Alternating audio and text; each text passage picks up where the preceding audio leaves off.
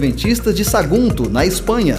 Sua paixão é compartilhar Jesus de uma maneira que seja relevante para esta geração. Agora com vocês o pastor Daniel Bosque.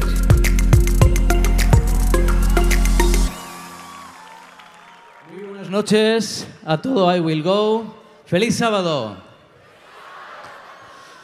Tenho que dizer que, Tenho que dizer que é um verdadeiro honor estar aqui com vocês. É, tão, é muito emocionante viver um evento com 5 mil jovens cheios de a paixão pela missão. É um evento histórico na minha vida, então estou muito agradecido. Tenho que dizer que venho com um grupo de 12 companheiros de Espanha, então vou pedir para eles se colocarem de pé. Vamos ver os nossos dois companheiros.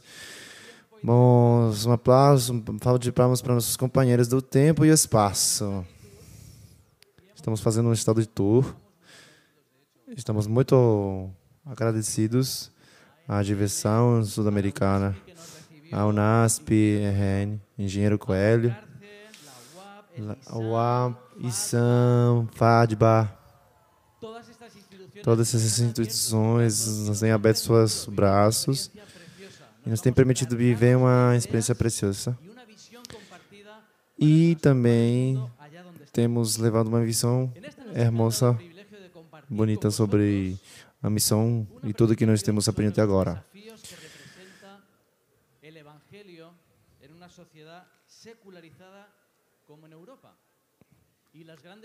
As grandes cidades não é um problema só de Dopa, sei que a secularização.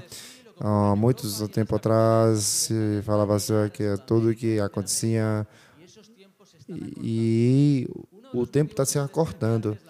Algumas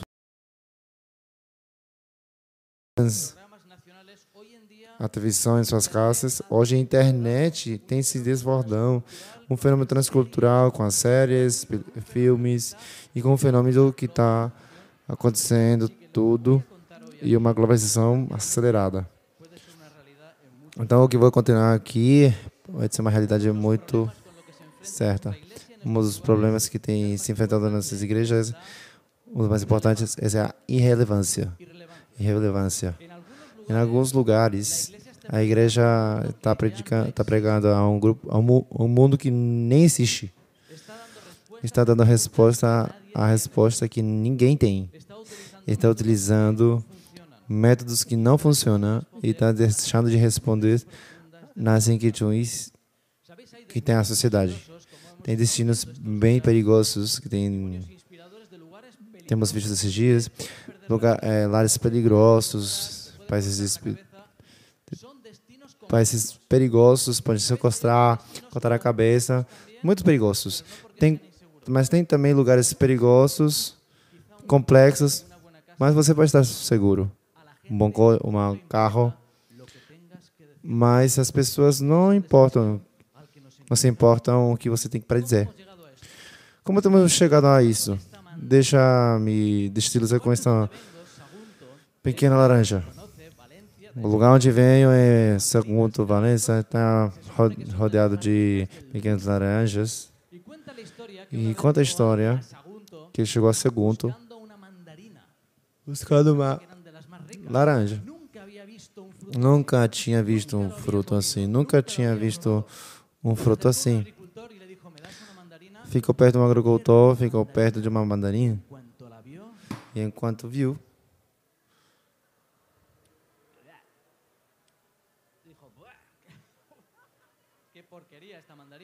Que isso? Un poco ácida, ¿no? Tanta fama esta mandarina valenciana. ¿Sabéis? Me da la impresión de que para muchas personas Dios es una experiencia así. Y esta noche vamos a explicar un poco por qué. En nuestras latitudes nos enfrentamos a algo que se llama postcristianismo. Viene de la mano de la postmodernidad que todos vosotros conocéis. Durante a modernidade, as pessoas construíram um sonho, então a, a ciência, a tecnologia, o desenvolvimento humano. Então as pessoas começaram a pensar que a gente poderia construir uma sociedade com, sem com esforços entre homens e mulheres. A melhor do século XX, a bomba atômica aos 20 aos campos de concentração, acabaram com os sonhos da modernidade e deram passo ao nosso pós-modernismo, que nós estamos falando muito. O problema é que pós-cristianismo basicamente consiste no fenômeno o qual as pessoas têm superado a etapa do cristianismo. Já tem sentido os valores da religião, nem a Bíblia, nem a Deus. Não acreditam nos milagres e dizem ter encontrado uma etapa inferior, inferior do pensamento. Essa é a tragédia que nós vivemos nessa Cuando le hablas a alguien de Dios, popularidade de hoje. como si le dijeras, Ah, Quando você fala de Deus, é como você falar assim: tenho falado, você não vai acreditar, mas eu tenho falado com Santa.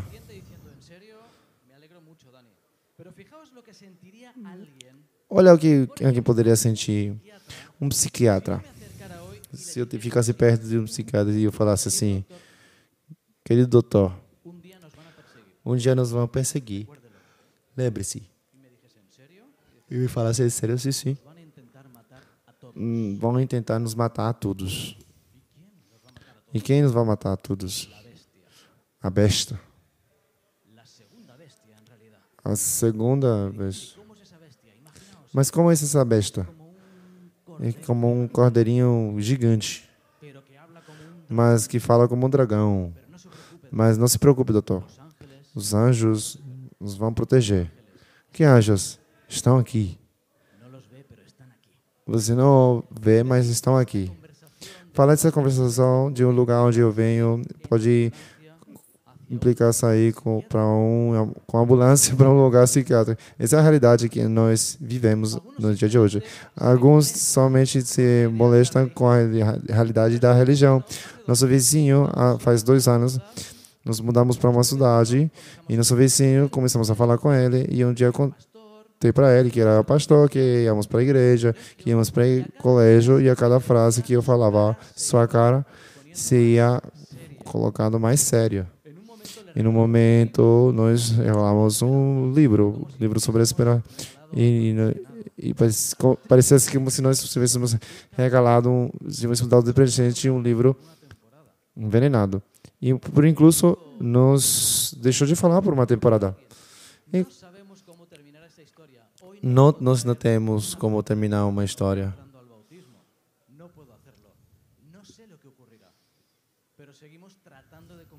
Mas nós temos continuando tratando de continuar o melhor de nós. Nesse sentido, o problema é que vivemos na Europa. Se você quer de verdade falar com alguém, não fale de religião, é como falta de respeito.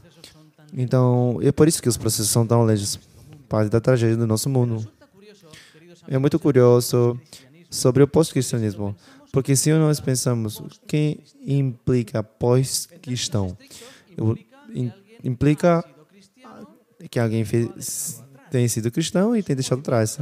É um movimento posterior a Cristo, mas, mas o tema não é usado corretamente. Quizás tínhamos, quizás tínhamos que falar sobre uma sociedade pré-cristã, porque nunca tem se encontrado com Deus cara a cara. Vamos se encontrar isso hoje, à noite, nas nossas Bíblias. en Marcos capítulo 9, Ma- Vamos eh, abrir nossa Bíblia, Marcos, capítulo 29, de 20 a vamos a 24. proyectar ahí el texto. Marcos 9, Marcos 9, desculpem. Marcos 9, versículo 21. Moisés con Elías, Você tem falado com Moisés, Elias, toda noite praticamente, descende com todos três discípulos.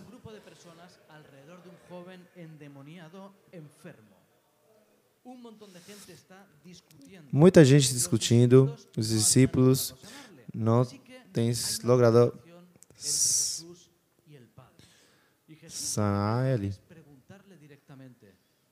tiempo Os discípulos perguntam, quanto, quanto tempo faz que aconteceu isso? problema, Para Jesus, isso não é um problema teológico, é um problema pessoal. É quizá o primeiro que faz essa pergunta. Desde quando está assim, teu querido filho? Desde criança. muitas vezes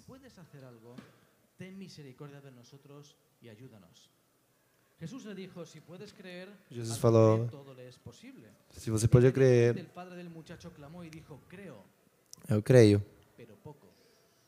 Creo. creio. Me ajuda na minha incredulidade. Tem algumas vezes que tenho predicado nesse, eh, nesse versículo, e, mas Jesus fala assim: se você pode crer, tudo é possível acreditar. Tudo se abre quando alguém acredita. Se você pode fazer alguma coisa, se você não pode, não se preocupe. Eu entendo. Seguiré buscando. Seguiré toda uma vida procurando. Llegado linguagem não dá uma pista. Padre dudaba del poder de Jesús. É, o pai duvidava do poder de Cristo. ¿Por que duvidava o poder? Do poder de Cristo? A resposta es é pela culpa dos discípulos.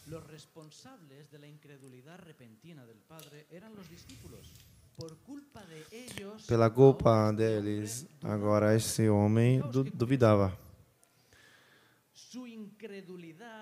Sua incredulidade os privava de sentir uma simpatia les habían hecho fracasar en el conflicto con las potestades de las tinieblas. Dos elementos, dois elementos: incredulidad, incredulidade e negligência. A incredulidade representava que não se acreditava em, em tudo. Muitos dos discípulos estavam expectantes, estavam perto, acompanhavam, mas não sentiam o impacto profundo da transformação que dá a entrega total. E em segundo total. ¿Será possível que não que no acreditasse no valor da importância da obra que compartilha sua mensagem. Pensamientos clave de esta noche.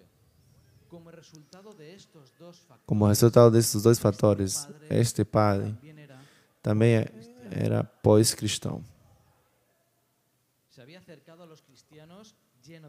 Tinha ficado perto dos cristãos, cheio de esperança. Tinha ficado do cristão para encontrar paz, para encontrar solução aos problemas espirituais da sua família, Para- porque tinha escutado coisas boas de um tal Jesus. Não foi na igreja, não foi na sinagoga. Tinha encontrado no caminho, junto à montanha, enquanto os discípulos esperaram, esperavam que Jesus voltasse. Jesus tinha ido embora e ele e tinha deixado aos pés da montanha. O, o, raza- o racionamento era bastante lógico. Los cristianos podían mover montañas, Eu pensava que os cristãos poderiam mudar as montanhas, mover as mon- montanhas. Eu falei a teus discípulos que se eles poderiam tirar fora, mas eles não conseguiram. echar fuera y no pudieron. Lo he traído a tus discípulos, pero no le han podido sanar. Elena de Guay nos dice otra pista. ¿Sabéis qué hicieron los discípulos durante toda la noche antes de enfrentarse a este desafío? Discutir. Os discípulos discutiram todas a, toda a noite. Ficaram com ciúmes.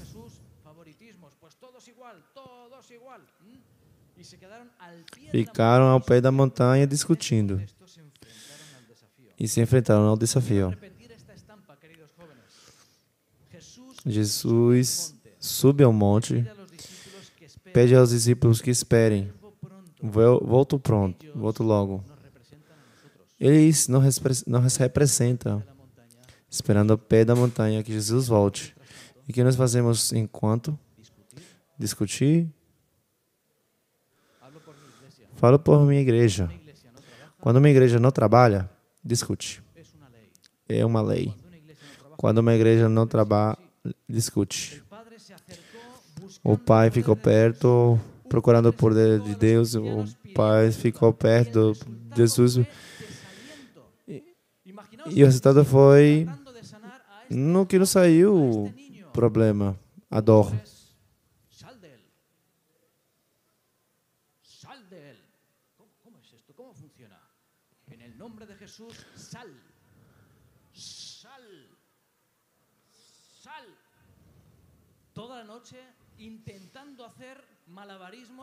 Toda noite tentando fazer alguma coisa para que ele saia, saísse, para que saísse. Sal. El nombre de Jesús, sal de él, libéralo. Venga, juntémonos todos, todos ahí alrededor del joven. ¿Qué hicieron? No está descrito en la Biblia. O que, que eles fizeram? Não está escrito na Bíblia nem em linguagem fala sobre isso. O que sabe é que foi uma vergonha. podemos ser a veces los cristianos Que ridículos podemos ser os cristãos fazer contorções teológicas sem poder, sem nenhum poder. Vergonha total aos dos discípulos de Jesus, ¿Quién era el más importante discutindo quem era o mais importante. Não conseguiram fazer nada. Não conseguiram fazer nada por um jovem que necessitava ajuda. ¿Sabéis? Preparando el tema me ha impactado esta historia. Me he sentido reflejado. El postcristianismo es una bofetada, un guantazo decimos en España.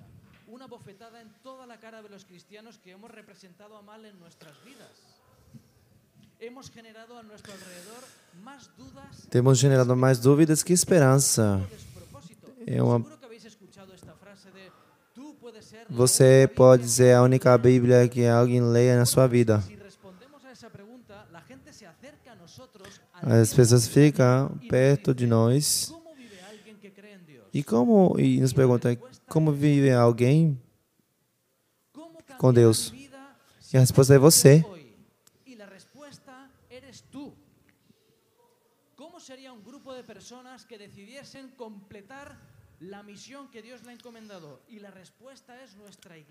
A resposta é nossa igreja. As pessoas somos nós. ¿Puedes mostrarme el poder de Dios? Você pode me mostrar o poder de Deus numa vida transformada? E a resposta é você.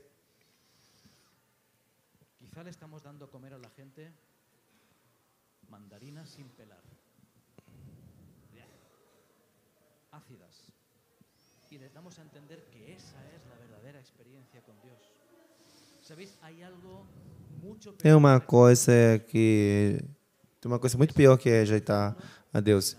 Rejeitá-lo sem ter o provado. Esse mundo chamado pós-cristão tem rejeitado a Deus sem conhecê-lo, sem encontrar-se com Ele. Um dos maiores mensagens que nós temos como adventistas é algo muito fácil. Deus não é como a gente contado. Hashtag Deus não é assim. Deus não é assim. Deus é diferente. Deus tem sido sequestrado durante siglos. Temos que pedir perdão para representá-lo como deveria ter sido. Bom, o mal já tem feito. Mas qual é a esperança que nós ¿Cómo temos? Como alcançar lugares, lugares que não temos. Quando chegar aí, onde Deus tem sido desterrado, Pablo tirado daí por muito tempo. a vida do apóstolo Paulo é interessante, muito bom. sabemos que se acercó a Grecia y en Grecia no le recibieron.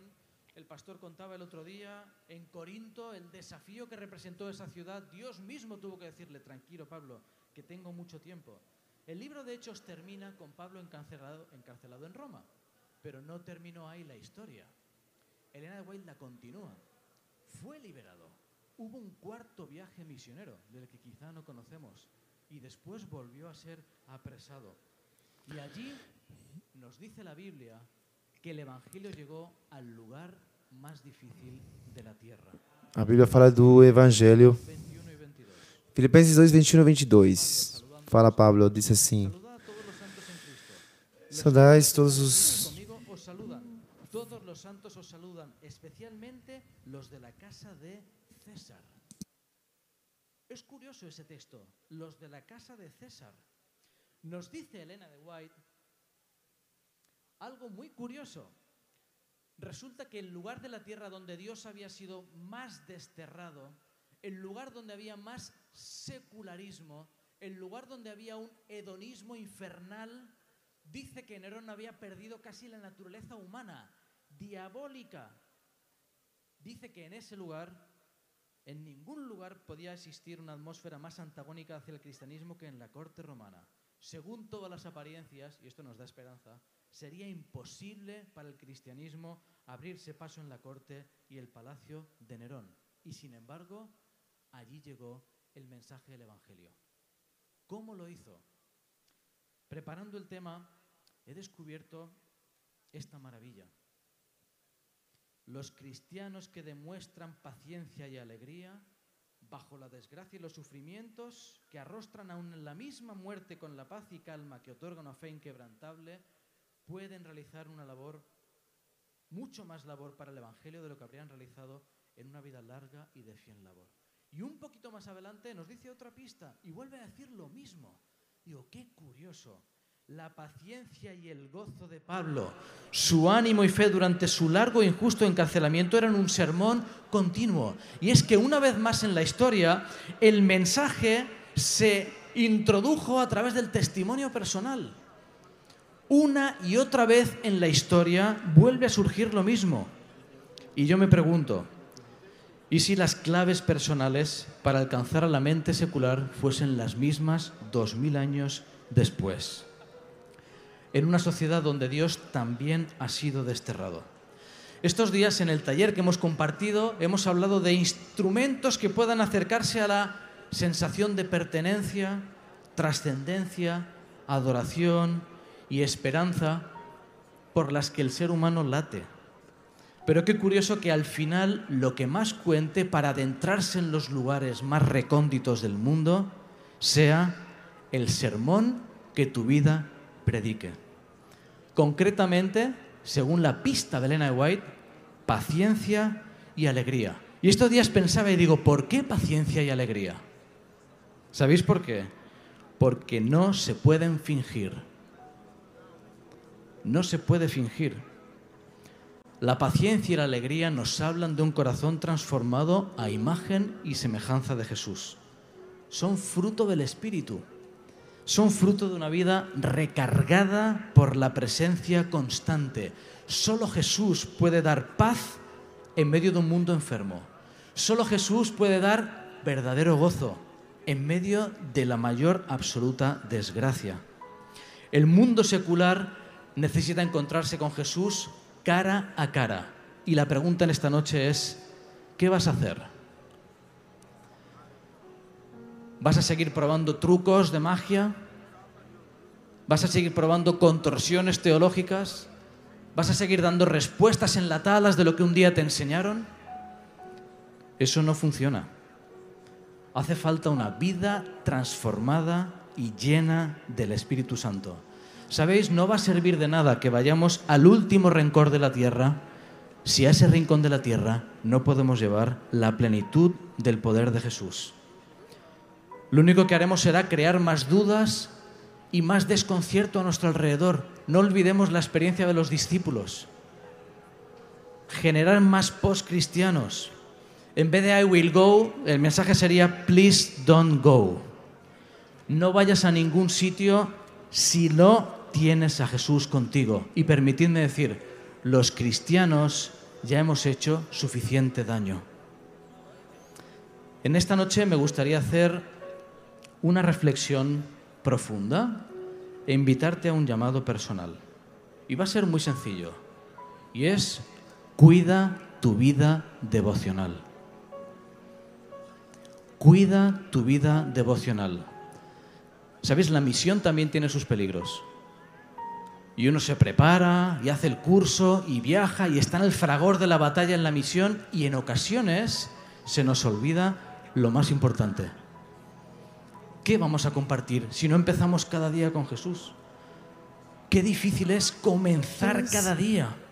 Sabéis, Quão difícil detalle é más. começar cada dia. E saiba de um detalhe mais. Sempre dizemos que nós temos que refletir a Jesus, imitar a Jesus. O objetivo da vida cristã é a semelhança com Jesus. Mas como nós vamos nos parecer com Jesus se a gente não sabe quem Ele é? Eu vou compartilhar um testemunho. personal. Aos 10 anos eu comecei a leitura infinita do Desejado de Todas as Nações. É o livro que melhor descreve Jesus, aquele com quem queremos parecer. Ah, como eu ficaria encantado se pudéssemos estar todos aqui com esse propósito de reconsagrar nossa vida e cuidar do mais importante, começar com Jesus. Sabe, nessa noite eu gostaria de falar algo muito especial. um jovem chamado Riquelme Saluto. Riquelme Saluto Hoje vai representar diante de todos este compromisso. Aqui hoje nós estamos chamando a assumir. Ele é aluno da nutrição aqui da FADBA. Él está muy involucrado en proyectos misioneros de la pastoral universitaria, es voluntario del restaurante universitario y hace 40 días empezó un proyecto personal de qué? De devoción personal, jóvenes. Antes de nada, antes de comprar un billete, antes de viajar, antes de respirar, antes de mirar el celular, antes de salir de casa, vida devocional. Y Riquelme leyó durante 40 días el proyecto Si Yo Voy. Durante estos días ha madurado su decisión de bautizarse y no solo bautizarse, sino comenzar hoy aquí la aventura de ser un voluntario misionero. Hoy Riquelme va a entregar su vida a Dios bautizado por el pastor Jetson Moura, pastor Tim. Así que querido Riquelme, después de el camino de fe que has empezado, después de decidir entregar tu vida a Jesús como tu Salvador personal, por tu profesión de fe y según tu libre deseo, el pastor Tim te bautiza en el nombre del Padre y del Hijo y del Espíritu Santo. Amén.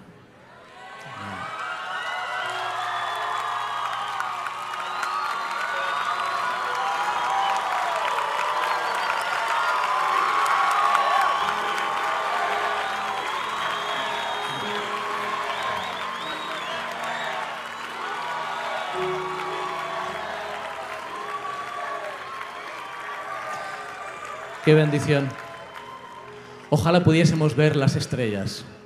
Esa puerta al infinito donde seguro que brillan con más luz porque hay fiesta en el cielo por Riquelme.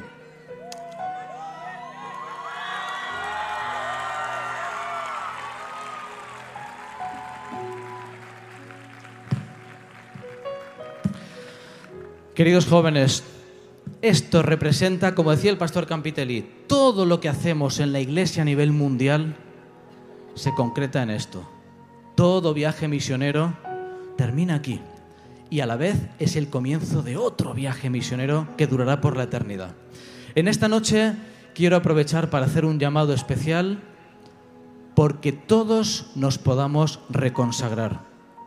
Me gustaría orar por ti, así que te voy a pedir que te acerques junto a Riquelme y que en esta noche podamos reconsagrarnos dedicando cada primer instante de nuestro día a acercarnos a Jesús, a convertirlo en una realidad, a leer el deseado de todas las gentes toda nuestra vida, a leer nuestra Biblia, a subrayarla una y otra vez, a orar, a abrir nuestro corazón a Jesús. Solo así podremos reflejarlo. Solo así podemos llevar el mensaje del Evangelio hasta lo último de la tierra. Solo así podremos llegar a los lugares más recónditos donde Dios ha sido desterrado. Mientras te acercas voy a pedir al grupo vocal Eleve que pueda cantar una canción y terminaremos juntos con una oración de reconsagración por nuestra vida devocional, el comienzo de todo viaje.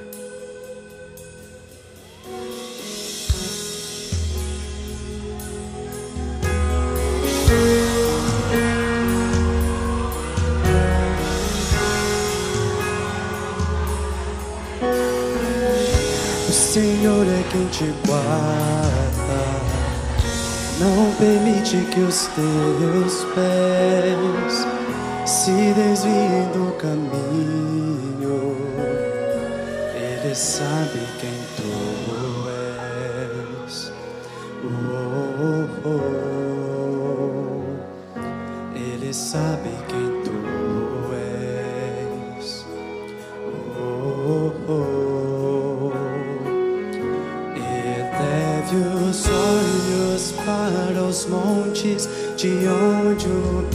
socorro vem, de onde o meu socorro vem. Oh, oh, oh. de ele a tua sombra, de noite te aquecerá. Ele nunca deixará. Vou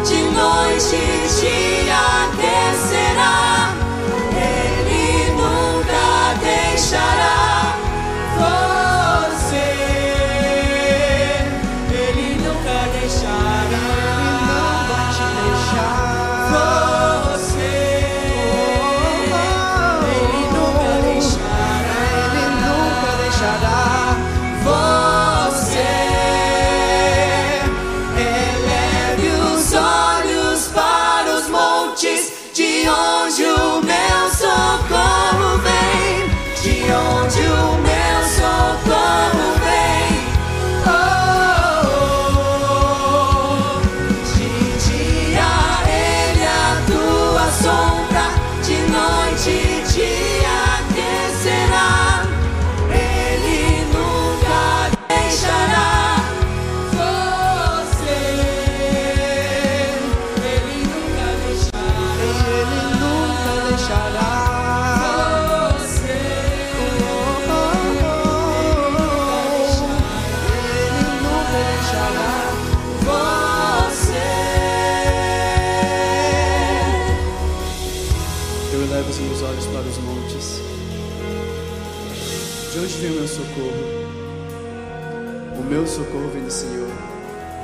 céus e a terra.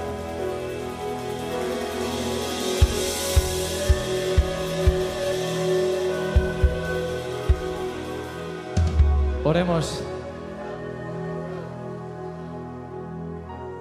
Querido Padre que estás en el cielo, se escucha desde aquí casi la fiesta que hay más allá de las estrellas.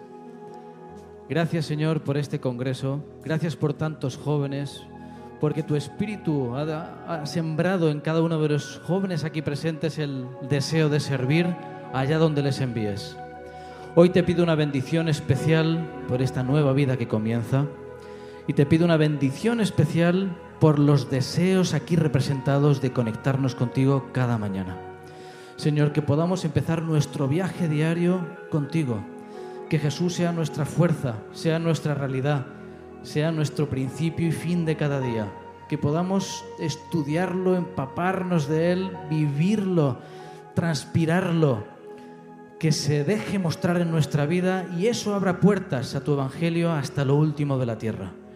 Multiplica nuestros esfuerzos, bendice nuestra consagración y que lo que aquí comienza sea una gran bendición hasta lo último de este planeta. Nos ponemos en tus manos, en el nombre de Jesús. Amen.